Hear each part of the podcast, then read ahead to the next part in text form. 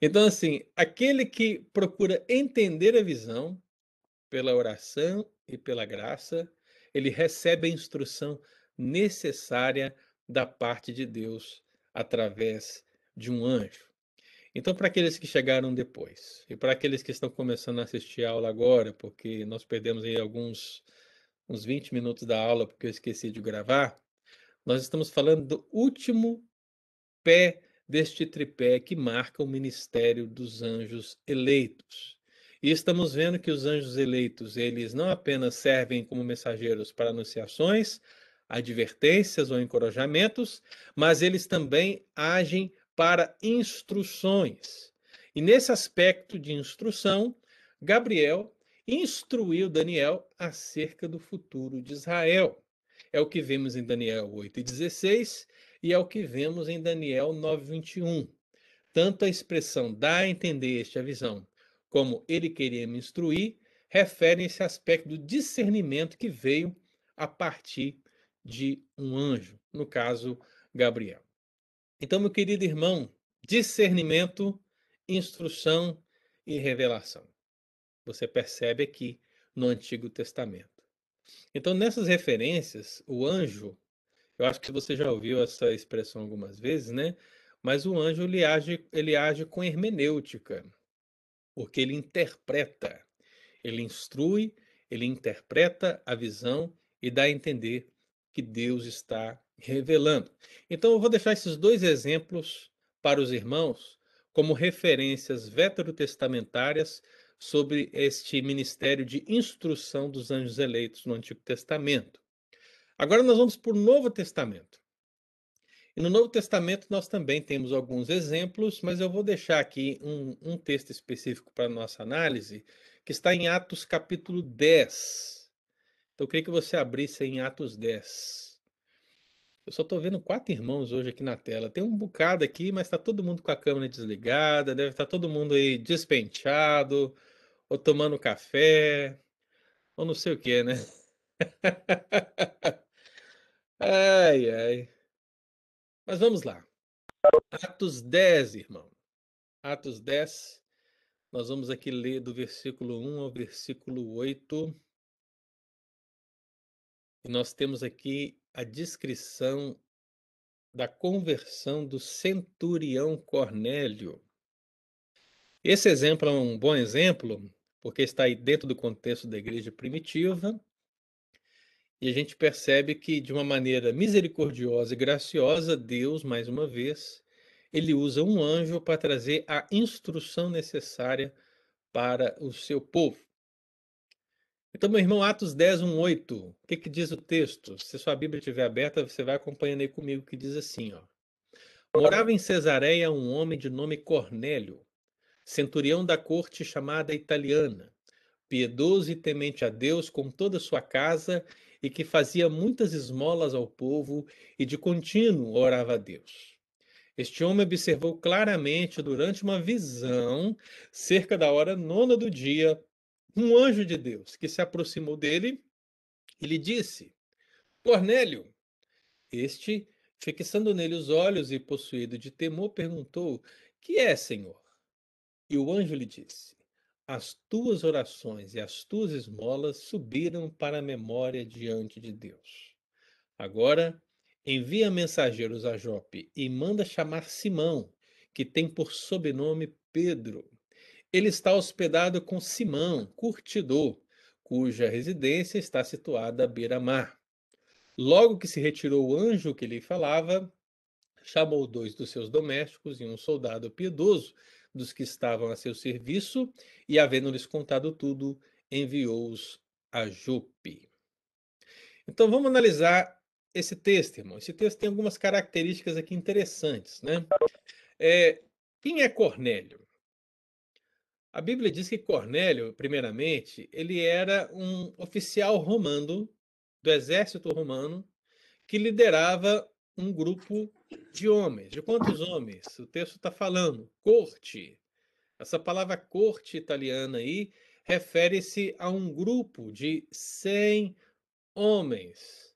E esse grupo de 100 homens, meu querido, se você juntasse aí seis vezes esse número, né, você tinha a uma centúria. Acho que é isso, não, centurião não, 100 uma corte é o seu o o centurião, no caso Cornélio, então ele cuidava de 100 soldados. Esse número multiplicava para uma legião quando você tinha esse número multiplicado por 6.000. 6.000 dividido por 100, 600 vezes. Então, 600, 600? Tô, hoje minha matemática tá ruim, viu, irmão? Hoje tá osso. A questão é, a legião eram 6 mil. O centurião cuidava de 100. Era isso. Mas o centurião, ele, ele tinha uma função muito importante dentro do exército, ele era como que a coluna vertebral, porque ele cuidava de 100. Então, cada centurião cuidando de 100 mantinha a linha sempre em ordem diante das batalhas. Então, esse centurião, Cornélio, é o homem a qual o texto bíblico está dizendo. A segunda questão que a gente precisa analisar aqui é que esse homem certamente não era um cristão. Ele não era. E também não era judeu. Afinal de contas, ele era centurião romano. então, se ele era centurião romano, significava que ele, ele estava servindo a César, servindo a Roma, e, e que nesse caso, no máximo, na melhor das hipóteses, ele seria um prosélito. E o que é um prosélito, né? Um prosélito é um gentio que se converteu ao judaísmo. Entende? Só que também não podemos dizer que ele era um prosélito. Por quê? Porque não há registro aqui no texto bíblico, e eu acredito que isso não tenha acontecido, de que ele tenha, por exemplo, se circuncidado. Né? Porque para você ser chamado prosélito, com o sentido do termo, você tem que ser circuncidado, porque você está se convertendo ao judaísmo. A, a conversão ao judaísmo é o ser prosélito. Então é bem possível que Cornélio ele fosse uma pessoa que a gente hoje em dia, né, chama de amiga do evangelho. o pessoal gosta de fazer umas expressões, né, criar umas expressões interessantes. Quem que é o amigo do evangelho, né? Que as pessoas gostam de chamar. É aquela pessoa que não é membro da igreja, mas que ela vai lá, né? Ela vai lá, ela não é contra, ela é a favor, mas ela, ela não faz parte. ela está ali. Ou seja, ela vai na igreja, ela levanta a mão, ela adora, ela diz paz do Senhor, mas ela não é batizada. Entendeu, irmão? Eu estou usando só com a fiz de comparação para você entender essa realidade do prosélito. Porém, eu creio que nós podemos afirmar que Deus, de certa maneira, ele já estava trabalhando na vida de Cornélio porque Cornélio, ele certamente conhecia o Deus de Israel e havia em seu coração o temor a esse Deus de Israel. Havia um processo de salvação que precisava ser concluído, mas Deus certamente já estava a, ah, tocando o coração de Cornélio. E por que, que eu disse? A Bíblia está dizendo que esse homem orava, esse homem ajudava as pessoas e que esse homem era temente a Deus. Então havia esse temor. Só que isso não é tudo. É por isso que o anjo vem para instruí-lo.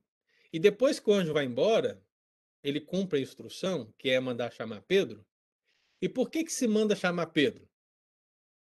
Você lembra lá do Pedro que teve aquela visão do lençol descendo com os animais? Porque Pedro, como judeu, ele tinha aquela dificuldade muito grande de entender o evangelho sendo levado aos gentios e Deus considerando puro aquilo que para o judeu era impuro. Então Deus, através do anjo, manda que Cornélio chame a Pedro e Pedro vem, e Pedro vem com qual propósito? Anunciar o evangelho, irmão. Quem tiver a sua Bíblia aberta aí, abre para mim Atos 10, 36 e leia aí para mim o que, que está escrito em Atos 10, 36.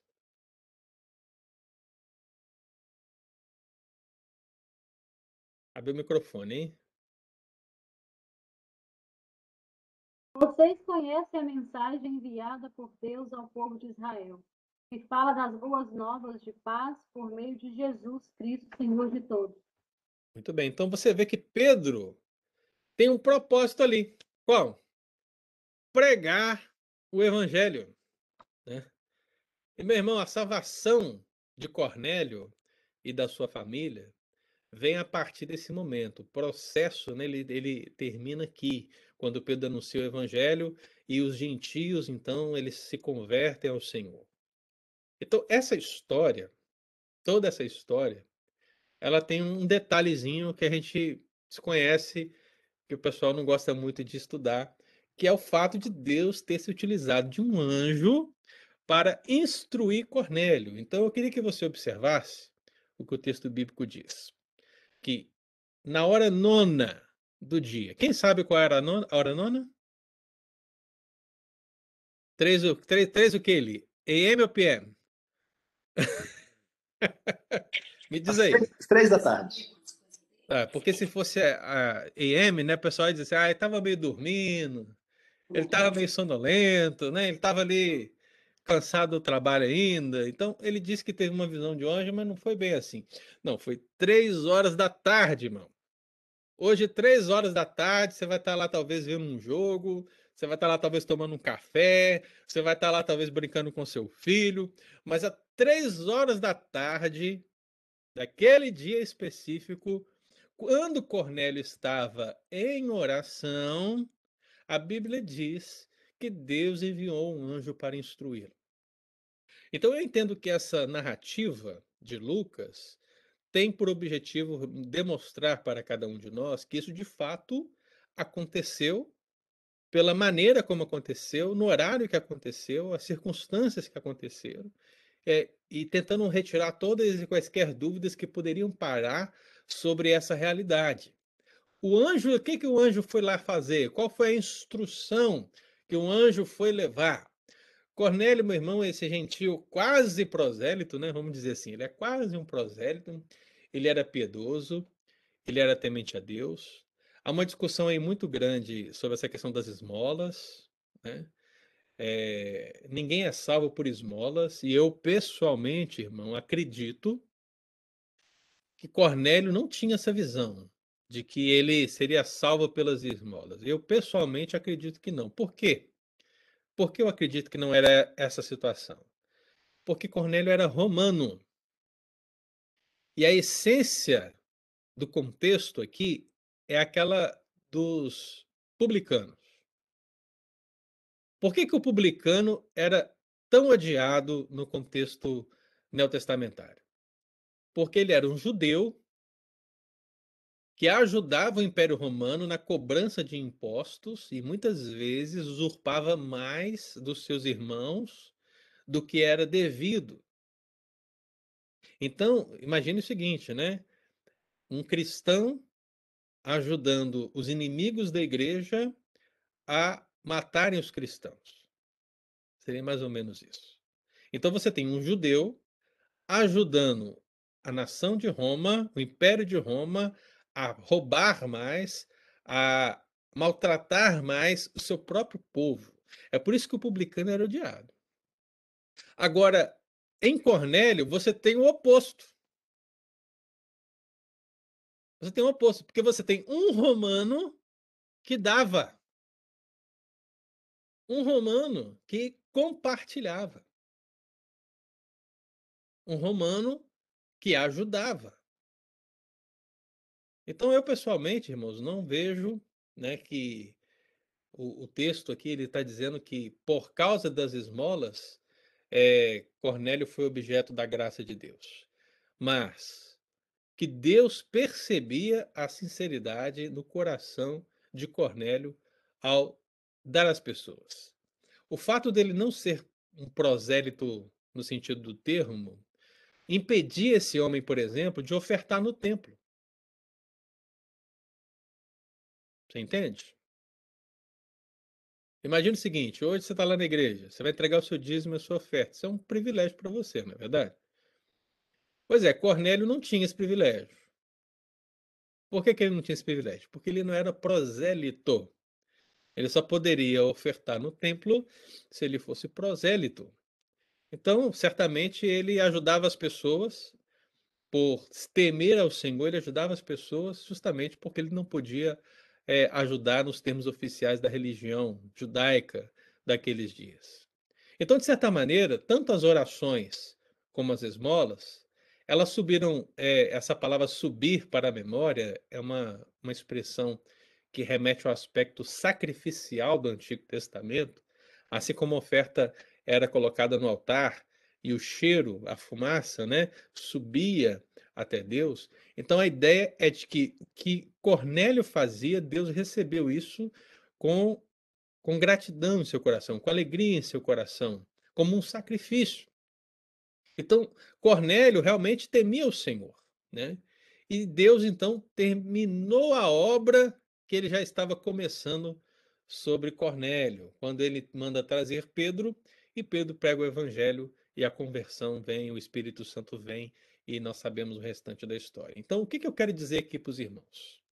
Cornélio, meu querido irmão, ele diz o texto, observou claramente esse anjo. Então, não se tratou aqui de uma visão, de um êxtase, mas foi uma observação clara de um anjo. E a Bíblia diz que o anjo lhe disse. Esse verbo é extremamente simples na linguagem é, original. Depois se diz que lhe falava, também um verbo simples, mas ambos os verbos para descrever que Deus utilizou de um anjo para instruí-lo acerca do que haveria de acontecer para os gentios, ou seja, a necessidade da salvação dos gentios, o evangelho alcançando os gentios. Então Deus manda chamar Simão, Aí, meu irmão, aí é complicado, né? Porque você pensa o seguinte: manda a Jope os, os mensageiros e fala, você vai procurar Simão. Isso é, isso é uma coisa muito complicada. É como se mandasse procurar um Josué. É um nome, é um nome extremamente complicado. Imagina, imagina, por exemplo, vai lá na igreja hoje e encontra a Maria. Né? Nosso pai. Dependendo da igreja, você tem Maria de todos os tipos, né? Você tem Maria Eduarda, Maria Clara, né? Maria das Dores, você tem várias Marias, então qual Maria? Então manda chamar Simão. Então era uma tarefa difícil, mas Simão, por sobrenome Pedro, e ainda especificou, ele está na casa de Simão Curtidor. Então veja, meu irmão, como Deus é bom, né? Ele dá a instrução completa para Cornélio. Em, em sentido simples. Ele diz: olha, vai na rua tal, no número tal, na cidade tal, no CEP tal e manda trazer o homem. Uma instrução completa, né? A fim de que aquela família recebesse o Espírito Santo, fosse salva da parte do Senhor. Então, meu irmão, é importante destacar que o anúncio do evangelho a Cornélio não coube ao anjo, mas coube a Pedro. O que coube ao anjo foi instruí-lo sobre o que ele deveria fazer nos próximos dias. A missão de Pedro foi diferente. Foi anunciar o evangelho. Então veja, os anjos têm o seu ministério, e a igreja tem o seu ministério. Nós não fazemos o ministério de anjos. E anjos não fazem o ministério da igreja. Cada um executa o seu ministério. Então foi justamente o que aconteceu aqui. O anjo cumpre seu ministério de instruir Cornélio. Cornélio cumpre a ordem e manda os seus é, ajudadores chamarem Pedro. E Pedro, depois de ser convencido por Deus com certa dificuldade, deve-se dizer, deve-se registrar, né? Pedro, depois de ser convencido por Deus, ele prega o evangelho. E a salvação chega àquela casa. Então, meu querido, o anjo, ele tinha uma tarefa, e essa tarefa era de entregar a mensagem de Deus a Cornélio. Havendo ele completado seu trabalho, o anjo partiu. Pela fé, Cornélio obedeceu as instruções que o Senhor lhe dera. E assim, meu querido, houve salvação naquela casa. Então é justamente isso que nós podemos ver na palavra de Deus. Seja no Antigo Testamento, no Novo Testamento, Deus, de diversas maneiras, de diversas formas, ele instruiu o povo de Deus. Mas dentro do nosso assunto, nós podemos perceber que muitas vezes ele se utilizou de anjos para levar essa instrução necessária para o povo de Deus. E aí, meu querido, eu posso te dizer uma coisa, e aplicando agora para o nosso coração, né? Se eu fosse um pastor pentecostal, com certeza, o que eu diria numa hora dessa, né? Eu talvez diria assim, então, meu irmão, é o seguinte, que os anjos de Deus venham te instruir, né? É, e venham trazer sobre você toda a palavra para vitória, ou para não sei aonde, e tá, tá, tá. É, meu querido, que devemos guardar no coração, a partir desse estudo, é a certeza de que Deus nos instrui no caminho que devemos andar. Não importa o método, não importa o meio. Podemos reconhecer na Bíblia a suficiência da instrução nesse caso. Mas a bem verdade é que Deus pode se utilizar da igreja, ele pode se utilizar de um grupo da igreja, ele pode se utilizar da junta diaconal, ele pode se utilizar do conselho da igreja, ele pode se usar de pastores, ele pode usar de irmãs, de irmãos, ele pode se utilizar da sua família, ele pode se utilizar do ministério de louvor, ele pode se utilizar de um irmão, de uma criança.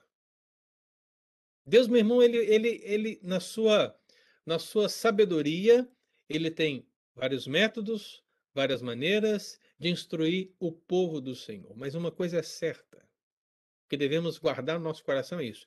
Deus nos instrui quando nos falta o saber, quando nos falta a capacidade de entender. Deus nos dá o discernimento necessário para que possamos avançar. Então, meu irmão, jamais faltará o norte para a igreja, porque Deus é a sua bússola, Deus a guia, Deus a ampara, Deus ilumina os seus caminhos, Deus vai adiante. E jamais faltará, meu querido irmão, o conhecimento necessário para que nós possamos ver os planos de Deus se concretizarem. Mesmo que Deus, nesse caso de Cornélio, tenha enviado um anjo, mesmo que Deus, no caso de Daniel, tenha enviado Gabriel, e em muitos outros textos, como por exemplo, no caso de Filipe, quando Deus enviou também um anjo para que Filipe pudesse ir até o eunuco anunciar o evangelho.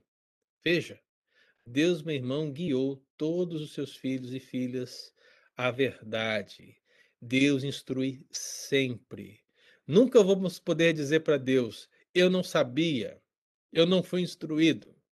Porque nós temos, meu irmão, seja na revelação natural, seja na revelação especial, seja nos homens, meu querido irmão, seja na palavra de Deus, nós temos tudo que é necessário para entendermos qual é a vontade de Deus para as nossas vidas. Então, meu irmão, seja guiado pelo Senhor, porque o que está adiante é um plano gracioso. Foi o que nós vimos na vida de Cornélio. Cornélio não hesitou em cumprir a ordem de Deus. Ele não hesitou. E nós não estamos falando aqui de um homem como Daniel, que tinha conhecimento, vamos, ele tinha, é, é, ele era comum para ele receber visões e sonhos, é, fazia parte dele. Agora, o que Cornélio tinha a ver com isso, irmão? Cornélio era um centurião romano e um anjo apareceu para ele. Ele poderia ter várias dúvidas acerca disso, mas ele não as teve. Ele agiu como o Senhor disse e Deus trouxe salvação àquela casa. Então, meu irmão, pegue a palavra de Deus, pegue toda a instrução da parte de Deus e guie a sua vida, porque o que está adiante, com certeza, será salvação para você, será salvação para sua casa, será salvação para muita gente em nome de Jesus. Amém? Perguntas, queridos? Deu para entender? Hoje é a nossa última aula aqui dentro desse aspecto. Vai abrindo o microfone aí, vamos falando, vamos compartilhando.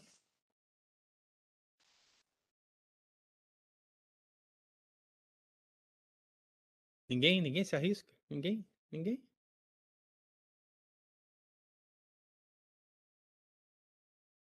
Acho que foi bem explicado, pastor.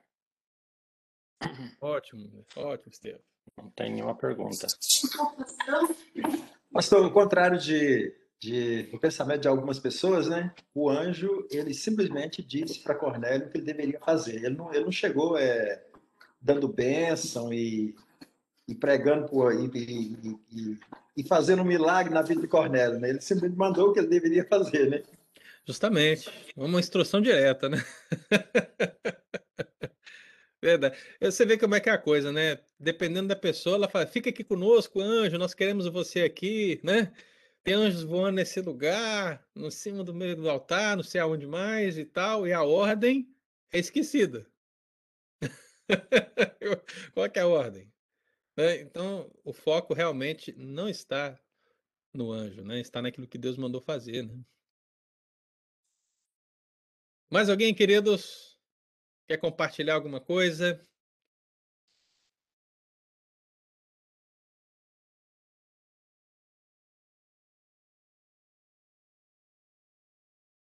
Mas a Dulce está ali cortando, o, o Iraci está ali mastigando, o Kisney estava ali tomando café.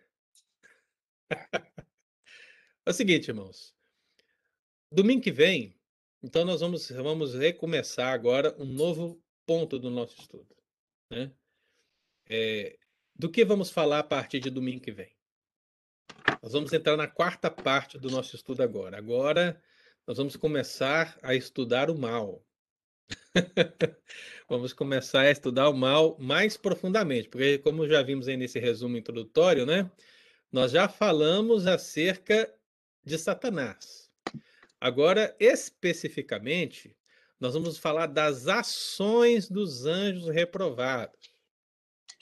Então, é claro, eu vou usar de uma didática para que a gente possa analisar todo, tudo aquilo que a Bíblia descreve acerca disso, mas basicamente do que vamos falar? Vamos, vamos tentar entender o que são espíritos imundos, o que são demônios, vamos falar dos nomes que são atribuídos a, aos anjos reprovados, vamos falar de possessão demoníaca, vamos falar de batalha espiritual, Vamos falar da, dos lunáticos da vida, dos gadarenos da vida, vamos falar das legiões, vamos falar tudo aquilo que envolve as ações dos anjos reprovados. Veja que eu não coloco como ministério dos anjos reprovados, né?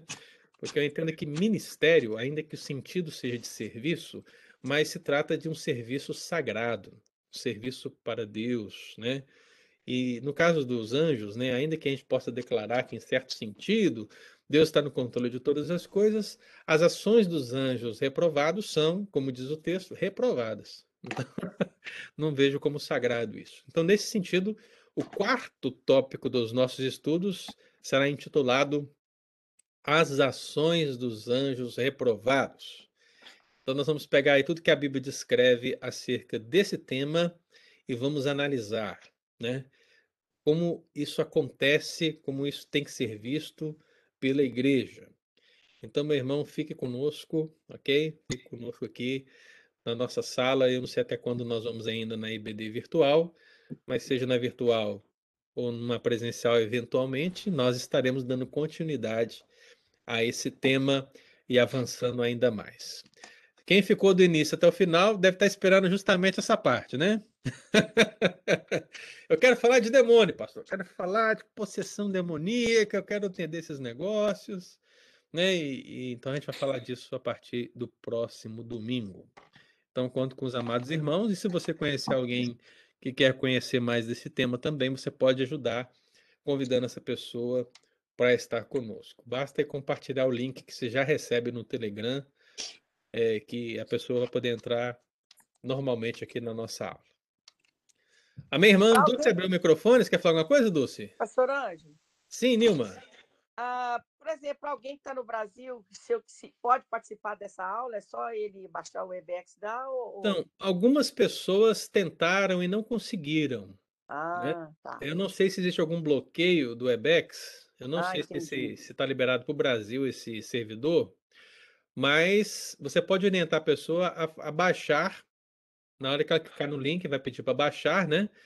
E se houver esse aplicativo disponível na Play Store ou na Apple Store do Brasil, então ela vai conseguir baixar e é bem possível que ela consiga acessar, tá? Ok. Mas, pode assistir depois no YouTube, né? E no YouTube, YouTube é depois liberado, eu mando lá aquela lista das aulas, né? Ok. Aí você pode compartilhar com ela aquela lista das aulas, porque eu subo as aulas para o YouTube depois. Ok. Muito obrigada. Eu compartilhei com a minha irmã lá de Belo Horizonte, acho que ela conseguiu abrir. Ela tá vendo. Então aí, a Dulce está dando aí já o testemunho de que conseguiu. ó. Então, ótimo. Algumas outras pessoas não conseguiram. Então eu fiquei na dúvida, né? Mas é justamente isso. Se conseguir baixar o programa, vai funcionar. Uhum. Bom. Muito bem. Hernando, tudo bem, Hernando? Você tem alguma pergunta? Deu para compreender aí? Pastor, eu- hoje eu participei só de partes aqui, mas assim, o que o senhor falou eu entendi bastante, para falar a verdade. Eu já estou, já estou curioso para participar do próximo estudo por inteiro, para te falar a verdade, porque realmente eu tenho interesse em aprender sobre, sobre o mal, o que, que realmente é o mal, quando a Bíblia fala. Né? Então, é, eu vou, eu vou tentar assistir todas as aulas para poder ficar bem inteirado de tudo isso aí. Isso aí. Você lembra, se você não puder assistir ao vivo, depois o link vai estar lá no YouTube e também vai estar na, nos podcasts, você pode ouvir quando trabalha, né? E participar. Muito bem, queridos, foi muito bom ter vocês aqui comigo hoje pela manhã, viu? Que Deus abençoe. E lembre-se, estaremos lá na igreja hoje, o Kisney vai estar fazendo a liturgia, né? Pela graça eu vou estar pregando. Lembre-se, né? Se você quiser se preparar para o culto hoje, leia o livro de Zacarias, ok? São só 14 capítulos, rapidinho você lê numa sentada e já vai aí se preparando para o que Você vai Deus falar sobre- para nós. O senhor vai falar sobre a oração? Não. Não. eu, eu vou falar de chifres e ferreiros. Uau. É. Olha aí, vou falar de chifres Vamos orar então, que Vamos orar. vamos orar para que o Senhor seja tenha a unção dobrada do Espírito de Deus. Sim, sim, que Deus dê graça pra gente, viu? Estou preparando uma- um estudo sobre oração naquele livro. É, mas o livro de Zacarias é muito interessante. Ricarda, Deus abençoe. Eu sei que você participou, viu?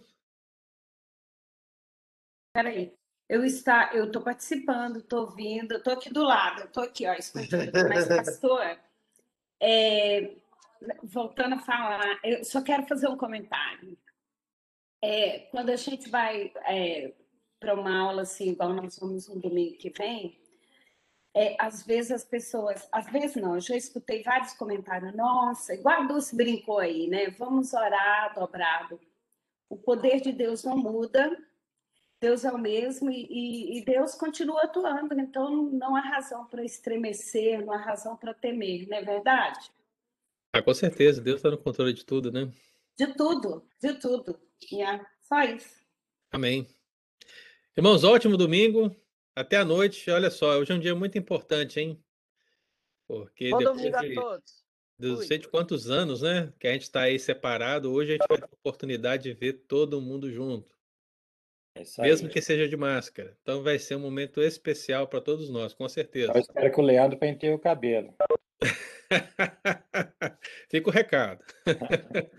Tá com a câmera desligada que tá com o cabelo despenteado. Deus abençoe, irmãos. Ótimo domingo. Fica com Deus. Amém. Amém. a todos.